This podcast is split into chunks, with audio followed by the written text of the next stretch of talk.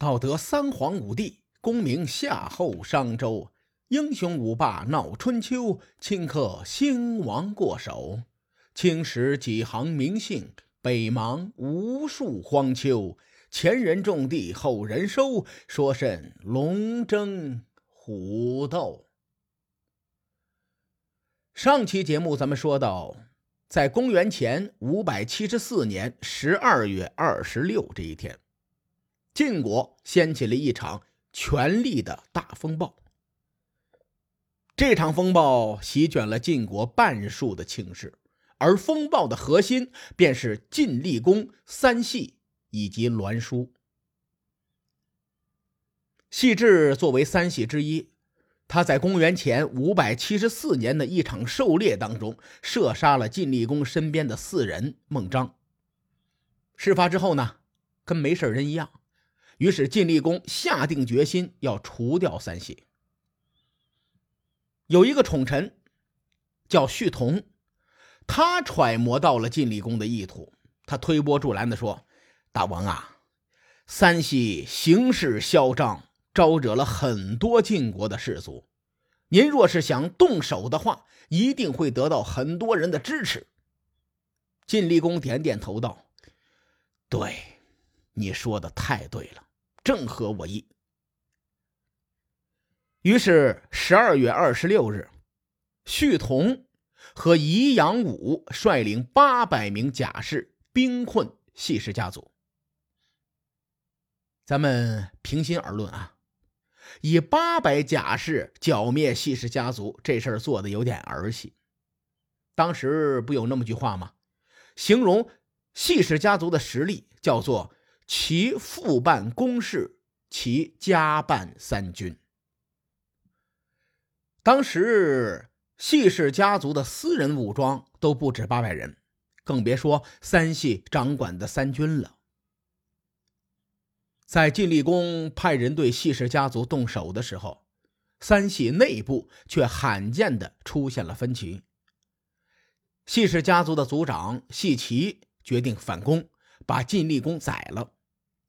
西岐说：“即便我死了，国君也别想全身而退。”细致就不同意，他反对说：“一个人能在世间立足。”依靠的不过是信、智、勇三个字。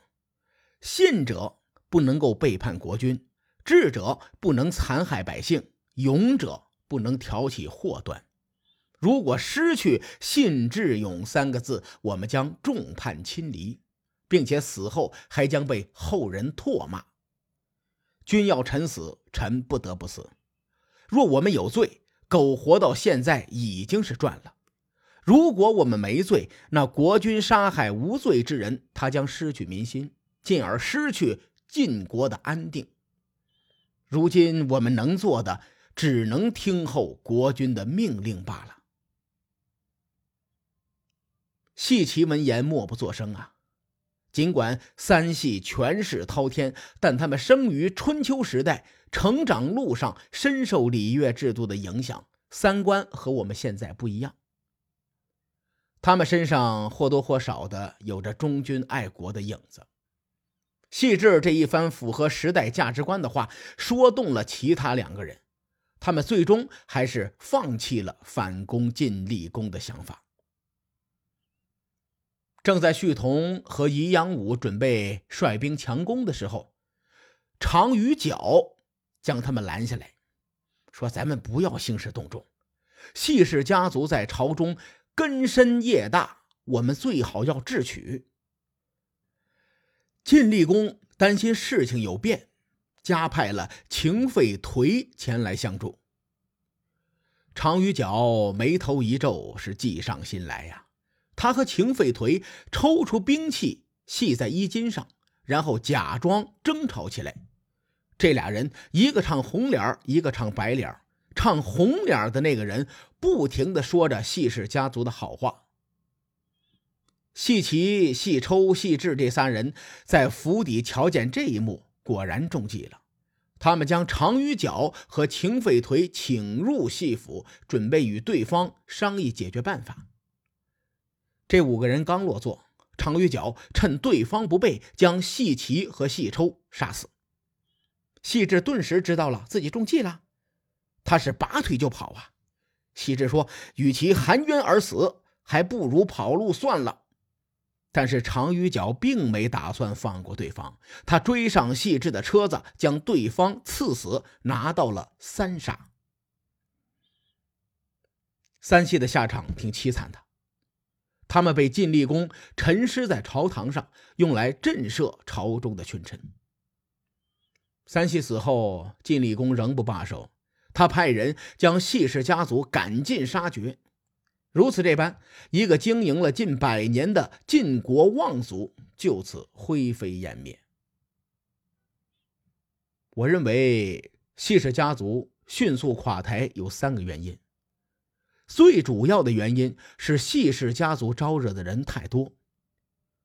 赵氏家族在夏宫之难时，好歹还有韩爵帮忙说好话，轮到谢氏家族，一个出手相帮的人都没有啊。其次呢，三系作为系氏家族的核心领导团队，在生死存亡之际放弃了抵抗。以系氏家族这种其家办三军的实力，如果他们真的想叛乱，还真够晋厉公喝一壶的，甚至于谁死谁活都是两说呢。最后一点原因，晋厉公出手很果决。他派人兵困谢氏家族，并且没给对方从长计议的时间。人呐，在重大决策面前很容易举棋不定、犹豫不决。列位试想，如果给谢氏家族十多天的时间，三系有可能会改变初衷，起兵作乱，而且时间越长，变数越多。恰恰旭同等人。没留给对方时间，三系来不及反应，结局便注定了。事情发展到这个地步，远远没有结束，一场更大的风暴正在酝酿。旭同在剿灭三系的同时，这老兄将栾书和荀燕一起抓了起来。旭同这人的行事作风丝毫不亚于三系。他在朝堂上公然率领甲士将栾书和荀燕两位重臣劫持了。晋厉公当时吓了一跳，常于角在旁边怂恿晋厉公说：“大王，栾书和荀燕二人是您权力之路的绊脚石，您如果不杀了他俩，日后必定后患无穷。”此时呢，晋厉公反而犹豫了，他思量半天，摇头说：“你看，现在……”细氏的三清沉尸于朝堂之上，我实在不忍心将这二人也杀了。晋厉公的犹豫是有道理的，因为他身为一国之君，总不能将手下的人赶尽杀绝吧？如此一来，他会成为光杆司令的。咱们讲道理、摆事实，看看当时晋国的情况。先重复一下晋国四军八卿的情况。排名第一的中军将栾书和排名第三的上军将荀燕被胥同逮捕了，排名第二的中军将细齐，还有排名第六的下军佐细抽，以及排名第七的新军将细致，这仨人正在朝堂上躺着都硬了。八卿之中有五人卷入了这场风暴，覆盖了晋国全军的领导层。此时，楚国依然是虎视眈眈呐，惦记着晋国的霸主之位。一旦晋国陷入大的动荡，那后果是不堪设想的。其实晋厉公他也想杀栾书，只不过此前呢，因为三系在前，不是杀栾书的好时机。眼下三系被灭，系氏家族留下了巨大权力真空，还没有填补好，贸然杀掉栾书等人。容易让晋国陷入更大的被动。从这个角度权衡，栾书暂时不好杀。常于角看到晋厉公有了妇人之仁，长叹一声，请求离开晋国。虽然史书上只用了短短的几句话记录了常于角的离去，但从这个细节上呢，我们可以察觉出这老兄在权谋上的过人之处。对吧？列位，咱们细细品一下这事儿啊。常于角是晋厉公的宠臣，而三系是晋厉公的心腹大患。最终，常于角一人杀了细齐、细抽、细致，拿下三杀，可谓是头功。从此之后呢，常于角平步青云，飞黄腾达，那是指日可待呀。然而此时，常于角完全不练拳，能够当机立断离开。古往今来，能够做到这一点的人并不多。我分析，常于角之所以激流勇退，与栾书密不可分。栾书这人心狠手辣，睚眦必报。赵氏与细氏两大家族的覆灭背后，都有栾书的影子。此时，旭同偷袭栾书，将对方抓了起来。如果晋厉公能够果断斩草除根，那常于角十有八九会留下来。可惜晋厉公并没有把事情做得太绝。如此一来呢，以栾书的性格，势必会报复。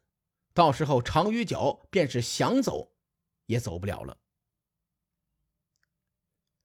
咱们先把常于角的事儿按下不表，说回晋厉公。晋厉公派人对栾书和荀偃说。寡人讨伐细氏，如今细氏已经服罪，这事儿就算过去了。二位爱卿不要把受劫持的事情放在心上。晋国未来还要仰仗二位，你们该官复原职就官复原职吧。栾书和荀偃当场跪下就磕头啊，一边磕头一边说：“大王讨伐有罪之人，更赦免臣下死罪。”这是您对我们的恩德，我们二人即使死，也不敢忘记大王的恩德呀。栾书和荀偃回去后，晋厉公立刻提拔旭臣成为晋国的重臣。谁也不曾想到，晋厉公放栾书与荀偃这件事情，为他日后招来了杀身之祸。至于这场祸事究竟如何，且听下回。分解，书海沉沉浮浮，千秋功过留与后人说。我是西域说书人介子先生，下期节目咱们继续聊春秋风雨。更多精彩内容，请搜索关注微信公众号“伯乐灯”，与更多听友交流互动。伯乐灯将定期为粉丝发放福利。愿我们的存在让您对明天更有期许。咱们后会有期。